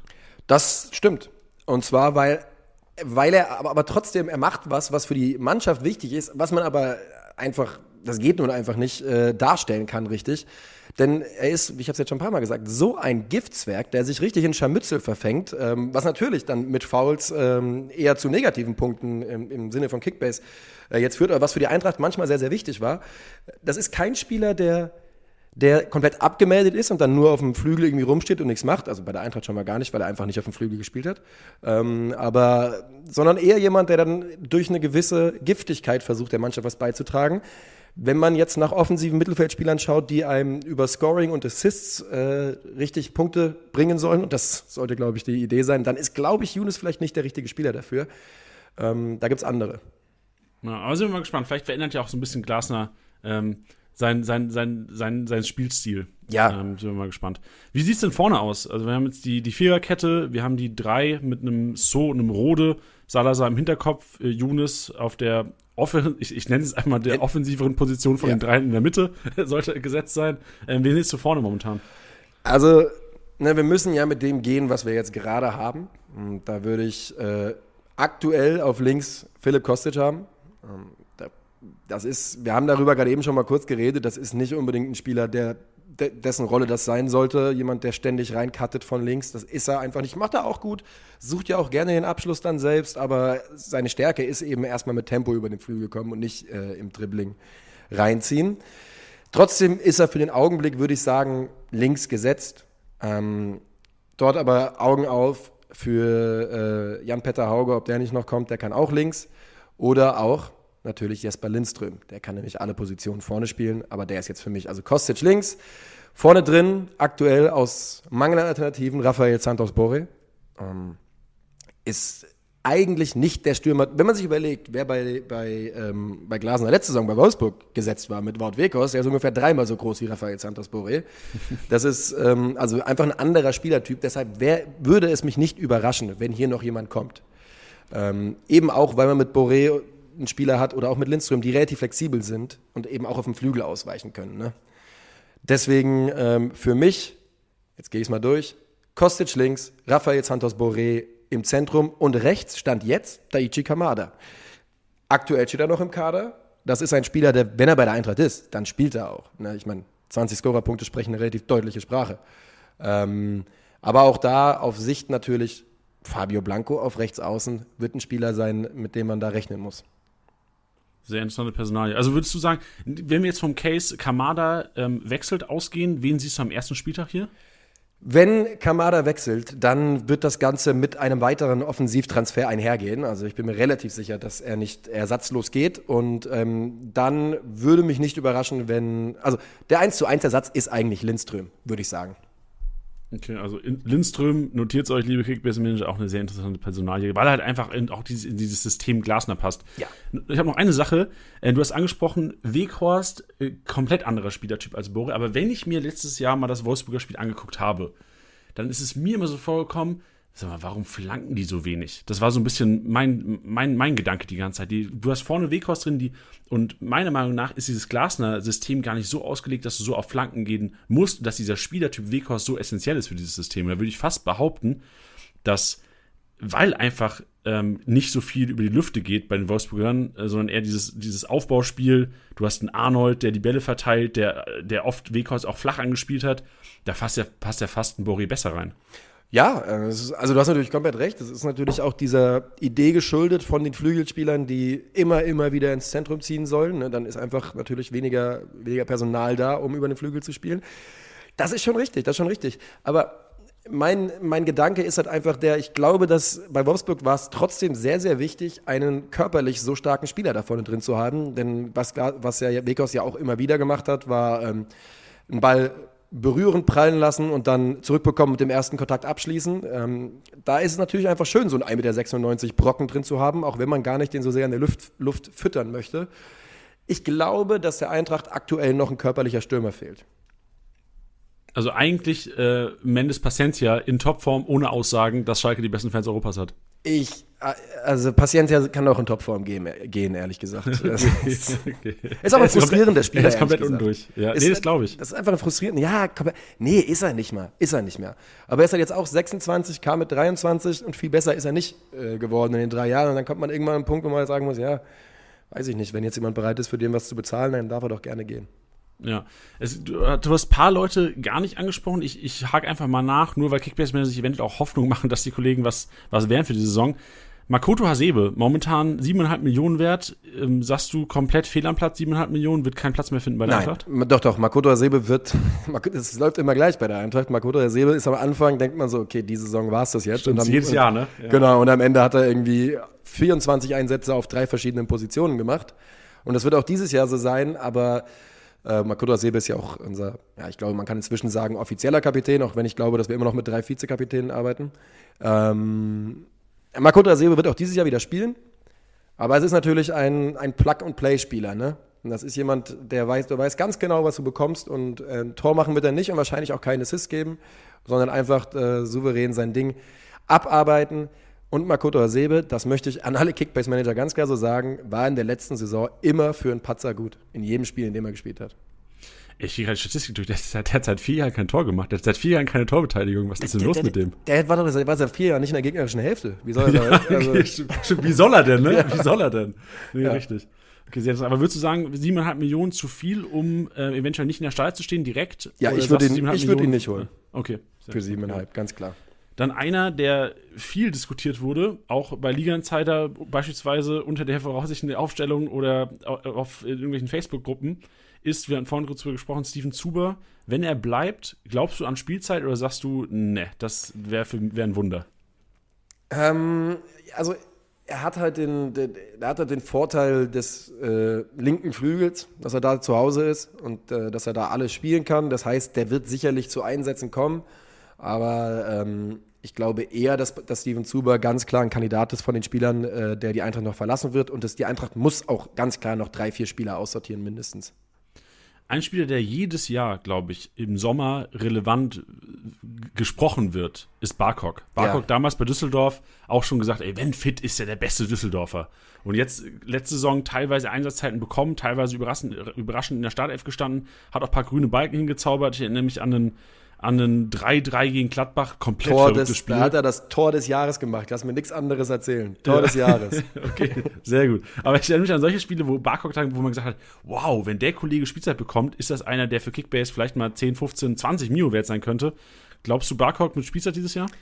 Ich liebe Ayman Barkok und wenn äh, jeder, jeder ist dran schuld, außer ihm, dass es noch nicht geklappt hat. Das, Es ist natürlich ein Frankfurter Bub. Ähm, ich kann an der Stelle, ich erinnere mich, als er bei Fortuna zur Laie war, habe ich irgendwann eine Insta-Story von ihm gesehen auf dem Laufband in Eintrachthose. Ähm, der liebt, liebt, liebt diesen Verein. Ich würde es mir sehr, sehr wünschen und ich glaube, dass ähm, schon eine, eine Rolle ihm zuzutrauen ist, die ein bisschen wichtiger ist als letztes Jahr. Ich könnte mir nämlich vorstellen, dass er vielleicht auch mit seinem Körper, er ist ja- man ist ja unterschätzt, ein Riesenspieler, Ayman Barkok, ne? der ist 1,90 Meter oder sowas, dass er auch ein Kandidat wäre für diese falsche 10. Ich hoffe, wir müssen es nicht mehr allzu häufig sagen. Oh, du hast gesagt. Ich, Ja. ich habe hab jetzt vorhin extra gesagt, diese komische Zehnerposition vom, vom Glas. die komische Zehnerposition. Da, da hat er schon Chancen, aber ich werde jetzt, ich kann mich leider jetzt hier nicht hinsetzen und sagen ähm, und ihn in, zum Stammplatz sprechen. Das schaffe ich, glaube ich, nicht.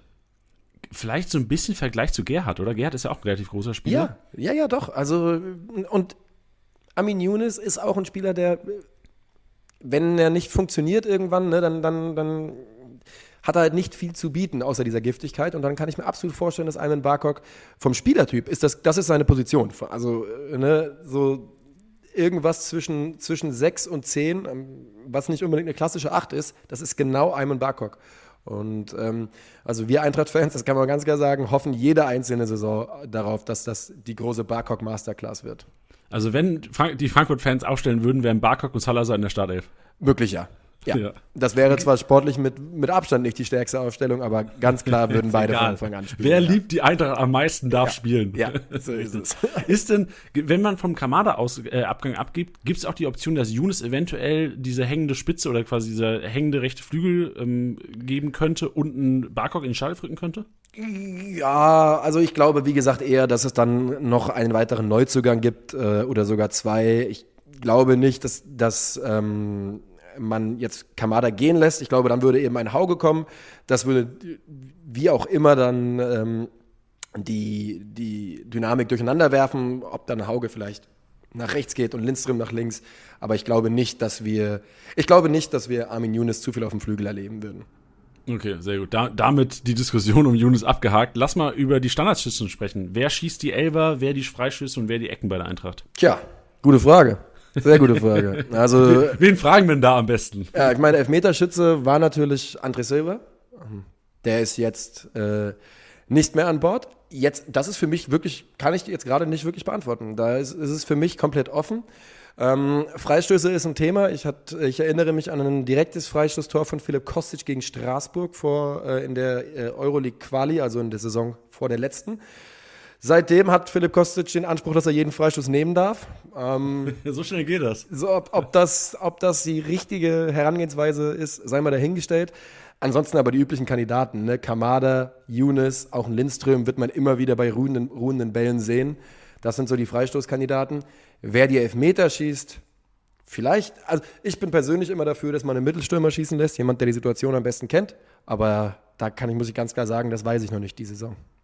Kann denn Borre Elfer? Hat Borre in, äh, oder Boré? Schreibt man, sagt man Borre oder Boré? Also man schreibt ihn mit, äh, mit Doppel-R und hinten E mit Accent, also Boré. Oh, ja, Boré, Accent ist doch. Das, da, da haben sich die drei Jahre Französischunterricht vielleicht auch in der Schule gelohnt. Ja, also ich weiß es tatsächlich nicht so genau, aber ähm, ist auf jeden Fall, Santos Borges hat, hat auf jeden Fall einen ordentlichen Schuss und ähm, warum denn nicht? Warum denn nicht? Muss man vielleicht auch mal die Testspiele abwarten. Ja.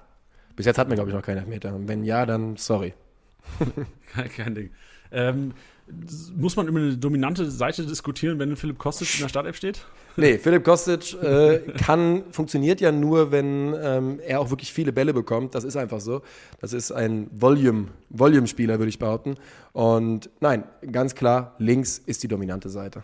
Ich erinnere mich an Spiele, wo Evan Ndika Linksverteidiger gespielt hat und Kostic quasi vor ihm. Das hat Ndika entro- enorm gut getan. Das heißt, viele Rohpunkte gesammelt. Ja, Glaubst du, das könnte vielleicht ein großer Pluspunkt von Lenz sein und auch vielleicht von Ndika im Gegensatz zu Hinteregger? Klar, Hinteregger war standardsgefährlicher und wahrscheinlich auch im Spielaufbau mehr involviert.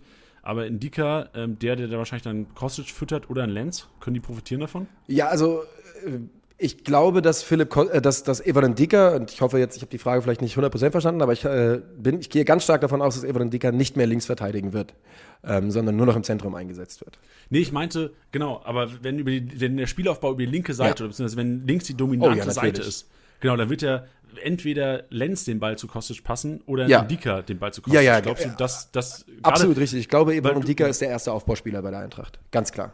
Ähm, okay. Auch weil er ja, hat ja auch eine Vergangenheit, auch schon bei der Eintracht, äh, auf der 6. Ähm, und eben als Linksverteidiger. Und ähm, Martin Hinteregger ist jemand, der sehr, sehr gute Ideen hat mit seinen Pässen, äh, sehr gute Ideen hat, aber die Umsetzung manchmal ein bisschen wackelig. Und ähm, Ivan Ndika ist auf jeden Fall der, der Mann, der den Ball bekommt und dann geht es von da weiter. Außer natürlich Makoto Hasebe ist irgendwie auf dem Feld, dann ist ganz klar, wo der Ball hingeht. Ja, das ist Libero. Das ist ja. ein bisschen der, der, der Quarterback der Eintracht. Ja. ja. Ähm, wie, also Hinteregger 27 Millionen, ein Dicker 16 Millionen. Ist das trotzdem noch gerechtfertigt oder sagst du, ein Dicker sollte ähm, fast genauso viel wert sein wie ein Hinteregger? Ich meine, Hinteregger macht halt noch Tore, ne? die macht den Dicker nicht so. Wobei er hat er natürlich, glaube ich, letzte Saison hat er dann einmal, zweimal in Folge getroffen. Ja, ähm, drei Boon, ein Assist. Und, wenn und ich glaube, Hinteregger anschaut, gar nicht viel mehr. Ne? Letzte nee, Saison auch drei Boon, ein Assist. Ja. Aber ja. trotzdem, was Kickbase-Punkte angeht, trotzdem nochmal enorm viel mehr gepunktet. Also ein 100er Schnitt bei Hinteregger, ein 88er Schnitt bei Dicker. Also ich würde ich würde sagen, dass ähm, wenn man jetzt sich den Vergleich von Hinteregger und ähm, Ndika anschaut und Ndika 16 Millionen kostet, dann ist das ein, ein Spieler, den ich mitnehmen würde. Im Gegensatz zu Hinteregger. Ja, ich meine, also ganz im Ernst, ich muss dazu sagen, dass ich Martin Hinteregger absolut liebe und der Meinung bin, dass einer der besten Innenverteidiger der Liga ist. Aber einfach im Preis-Leistungs-Verhältnis für 12 Millionen weniger sehe ich nicht, wie man mit Ndika einen Fehler machen kann. Okay, sehr gut. Und vielleicht ja auch sogar, also du hast vorhin gesagt, Lenz 9,7 Millionen ja, ist wahrscheinlich zu viel, vielleicht zuerst mal dafür, dass er so defensiv eingeordnet ist, aber ich sehe jetzt auch so ein bisschen das Potenzial, dadurch, dass Kostic vor ihm spielt, weil ich einfach im Hinterkopf hatte, oh, Indika letztes Jahr mal Linksverteidiger gewesen und enorm gut gepunktet mit Kostic vor ihm. Ja, ich meine, das, ist, das kommt natürlich Natur der Sache, weil wenn man die Eintracht länger zuschaut, die Philipp Kostic spielt halt ganz klar, passt die Linie runter, Philipp Kostic die Linie runter und dann Ball in die Mitte. Also da hat man natürlich als, als Auswärtiger hinter ihm eine dankbare Aufgabe. Ich frage mich auch immer, also das ist ja so, das ist ja ganz, so, das ist so Laien-Denken ähm, von mir aus. Ich, ich gucke mir Spiele an und denke mir, Herr Verteidiger, sag mal, habt ihr euch nicht vorbereitet auf Philipp Kostic oder ist das einfach so schwer zu verteidigen? Weil im Grunde genommen, das ist ja echt so, der zieht ja so selten vor, früher in die Mitte als irgendwie am Strafraum. Ja. So wie, wie, wie also es ist, man dann nicht Verteidiger oder ist es so bombenschwer zu verteidigen? Nein, er ist, halt, er ist halt einfach pfeilschnell und er zieht eben doch dann, wenn du, so, also sobald der Außenverteidiger alleine gegen ihn ist, zieht er fast immer in die Mitte. Ne? Wenn er, weil, weil er da weiß natürlich, wenn ich jetzt aus dem Tempo komme und in die Mitte cutte, da wird es sehr, sehr schwer mitzukommen. Und alleine, wenn du als Verteidiger weißt, dass er das eben doch hin und wieder macht, musst du natürlich ähm, zwei Wege verteidigen und dann wird es dann schwierig. Aber man muss auch mal ganz klar sagen, die Flankenqualität von Philipp Kostic ist absolut unglaublich. Was der ähm, an André Silva und wie gerne der vom links auf den zweiten Pfosten rausdrehende Flanke, ähm, damit die, ne, kannst du ja eh mit den rausdrehenden Flanken hat man letzte Saison sehr, sehr gut arbeiten können. Diese Saison ähm, würde mich, mich nicht mal wundern, wenn er auf der anderen Seite mal auftaucht, Philipp Kostic auch. Denn ich glaube, so inverse Flanken sind was, was Glasner ganz gerne sieht. Und die Qualität von Kostics Flanken ist einfach unglaublich. Ja, das stimmt. Vor allem Kostic hat es ja auch immer wieder geschafft, wenn du die Verteidigung anguckst, Verteidigung anguckst, wo du als Zuschauer oder ich als Zuschauer gesagt habe, ja, dann lohnt es jetzt gar nicht reinzuflanken. Da stehen sie ja alle in der Mitte. Ja. Der flankt trotzdem so rein, dass er im Grunde genommen genau Silver gefunden hat letztes Jahr. Und Silver, ja, ja einer, der jetzt noch nicht mal, also ja, er ist kopfballstark, aber stell dir vor, der hätte Wout Weghorst. So Kostic und Wout Ey, Weghorst, so hör mir auf. Ich meine, Silver hat bestimmt, ich glaube, acht, neun Kopfballtore gemacht letzte Saison und das war vor allem mal Philipp Kostic zu verdanken, würde ich behaupten. Viel mehr als, als André Silva selbst. Ja, also ich bin auch mal gespannt, wenn noch was vorne passiert, ob vielleicht sogar noch ein Stürmer kommt, wie du gesagt hast, vielleicht sogar die Option, dass, dass Borre und, und ähm, Lindström vielleicht über die Außen kommen, vielleicht doch eine Systemumstellung mit Kostic auf dem linken Schienenspieler. Aber also ich bin enorm gespannt auf die Eintracht, was, was da noch passiert. Ähm, ich auch. Ich würde noch mit zwei ja. Transfers in der Offensive rechnen. Uh, bin mal, bin mal gespannt. Vielleicht ist ja sogar schon was passiert bis Samstag. Mhm. Mal, mal gespannt. Lass uns das Ganze mal in Kickbase-Punkte einordnen, Nico. Ich weiß, es ist, es ist nie einfach vor der Saison, sich irgendwie äh, für Punkte auf Punkte festzulegen. Ähm, liebe Hörer, ist es so, wir werden heute die, die Kickbase-Rangliste, die wir an jedem Ende eines Club-Podcasts besprechen, leicht anreißen und drei Tage nach der Veröffentlichung werdet ihr sie auf der Base, also der Kickbase-Startseite, in einer kompletten Ausführung finden. Nico, Wer wird bei der Eintracht? Ähm, wir gehen jetzt einfach mal davon aus, ich meine, wie wahrscheinlich ist, du hast ja gesagt, es ist schon sehr wahrscheinlich, dass ein Kamada eventuell geht. Ja. Kannst ja trotzdem, ihn trotzdem noch einordnen in die Rangliste. Aber wer ist deiner Meinung nach der Kickbase-Spieler, der am meisten, oder der, der Spieler, der bei Kickbase die meisten Punkte macht?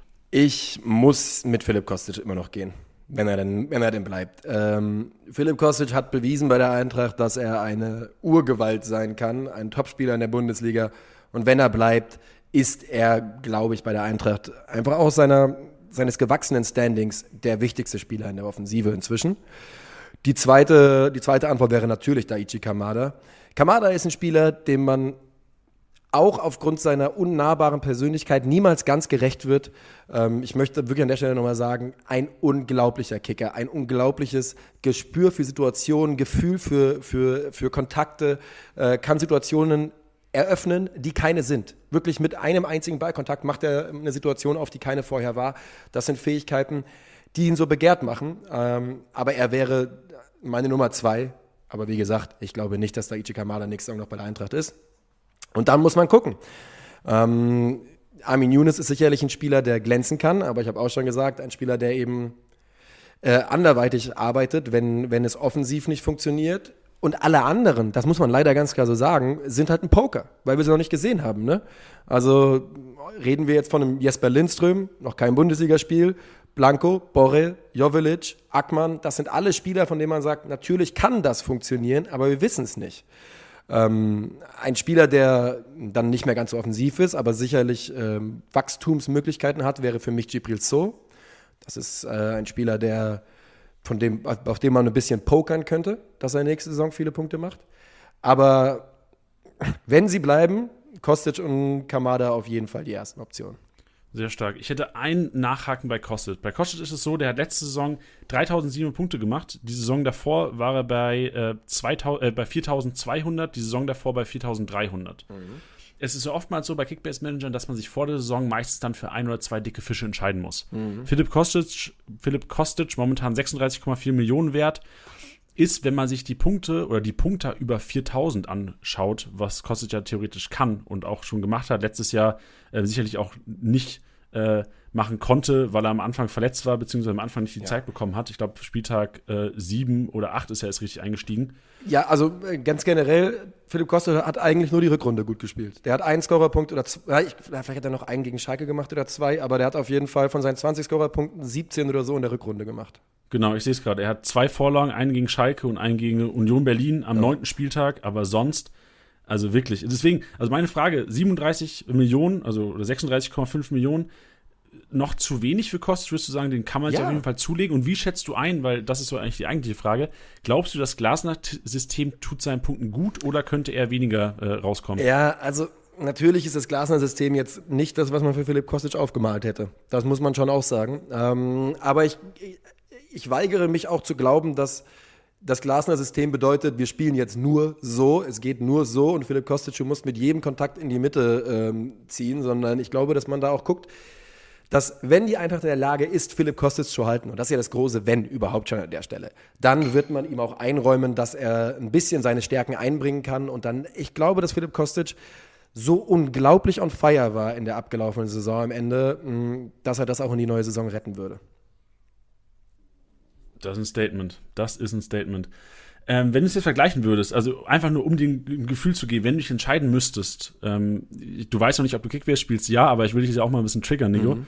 Ähm, Kamaric 39 Millionen, Kostic 36 Millionen, für wen würdest du dich entscheiden? 100% Philipp Kostic. 100%? Ja.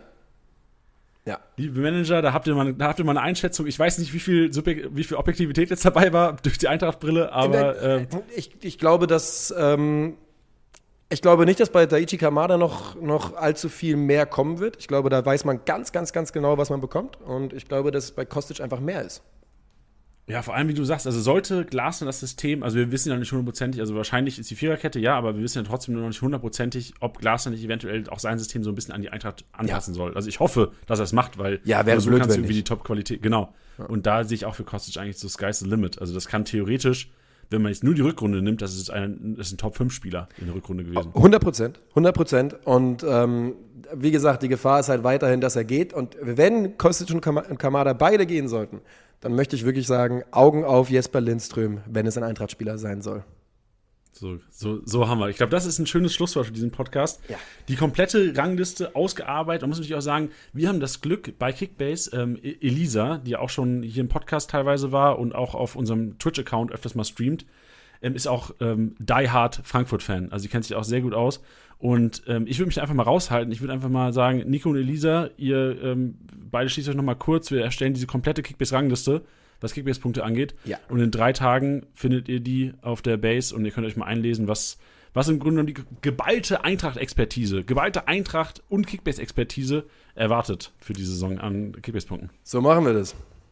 Schön. Nico, es hat mega Spaß gemacht. Es war sehr informativ. Ähm, Gibt es noch irgendwas, was, was ich nicht gefragt habe, was du schon immer mal loswerden wolltest? Nö, ich wünsche einfach nur allen Kickbase-Spielern eine gute Saison.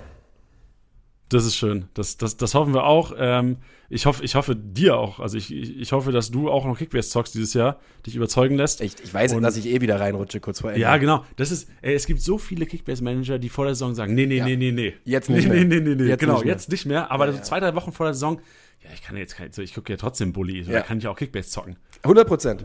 100 Prozent. Ich weiß ganz genau, wie es- aussieht. Wir sprechen uns in zwei Wochen oder in drei, wenn ich dann ein Team habe. Genau. Richtig, genau. Da gibt es die Fragen. Genau, genau. Sehr schön. Klasse, Nico. Dann äh, liebe Grüße nach Berlin. Danke für deine Zeit und äh, ich hoffe, man hört sich wieder. Danke, ciao, ciao. Perfekt. Ja, liebe Hörer, das war Nico. Ähm, waren mega Insights dabei. Sind sehr gespannt auf Eintracht Frankfurt und ich hoffe, eure Scouting-Liste ist ein bisschen mehr gefüllt. Also allein Lindström, wer ihn jetzt nicht auf der Rechnung hat, der ähm, sollte vielleicht auch überlegen, wie Nico eventuell im nächsten Jahr vielleicht Kickbase zu spielen. Schönen Abend, macht's gut.